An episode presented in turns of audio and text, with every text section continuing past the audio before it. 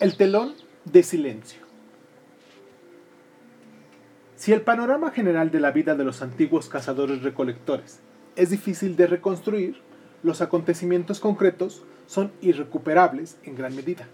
Cuando una cuadrilla de sapiens se adentró por primera vez en un valle habitado por neandertales, los años siguientes pudieron haber contemplado un drama histórico pasmoso.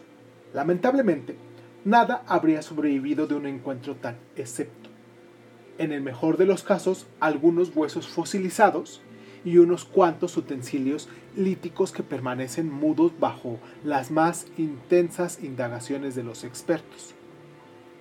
De ellos podemos extraer información acerca de la anatomía humana, la tecnología humana, la dieta humana y quizás incluso de la estructura social humana pero no revelan nada acerca de la alianza política establecida entre bandas de sapiens vecinas, de los espíritus de los muertos que bendijeron dicha alianza y sobre las, las cuentas de marfil que se les dieron en secreto al hechicero local con el fin de asegurarse la bendición de los espíritus.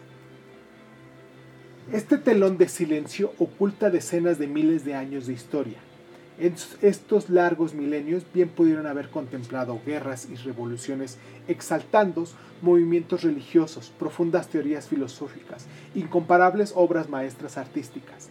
Los cazadores recolectores pudieron haber tenido sus Napoleones conquistadores, que gobernaban imperios con un tamaño que era la mitad de Luxemburgo, dotados Beethovens que carecían de orquestas sinfónicas, pero que conmovían a su auditorio hasta las lágrimas con el sonido de sus flautas de bambú. Y profetas carismáticos que revelaban la palabra de un roble local en lugar de las de un Dios creador universal. Pero todo eso son simples suposiciones. El telón de silencio es tan grueso que ni siquiera podemos estar seguros de tales que tales hechos ocurrieran y mucho menos describirlos en detalle. Los expertos tienden a plantear únicamente aquellas cuestiones que pueden resolver de manera razonable. Si el descubrimiento de herramientas de investigación de las que hasta ahora no podemos disponer, probablemente no sabremos nunca qué es lo que creían los antiguos cazadores recolectores o qué dramas políticos vivieron. Pero aún así, es vital formular preguntas para las que no tenemos respuesta. De otro modo, podríamos sentirnos tentados a descartar 60.000 o 70.000 años de historia humana con excusas de que la gente o las gentes que vivieron entonces no hicieron nada de importancia.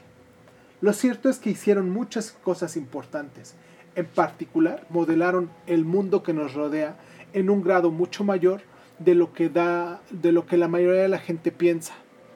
Los viajeros que visitan la tundra siberiana los desiertos de Austria Central y la pluviselvia amazónica creen haber penetrado en paisajes pristinos prácticamente intocados por las manos humanas.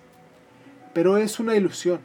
Los cazadores recolectores estuvieron ahí antes de que nosotros y produjeron cambios estructurales y espectaculares, incluso en las junglas más densas y en los desiertos más desolados. En el capítulo siguiente se explica de qué manera los cazadores recolectores remodelaron completamente la ecología de nuestro planeta mucho antes de que se construyera la primera aldea agrícola. Las bandas merodeadoras de Sampies, contadores de relatos, fueron la fuerza más importante y más destructora que el reino animal haya creado nunca.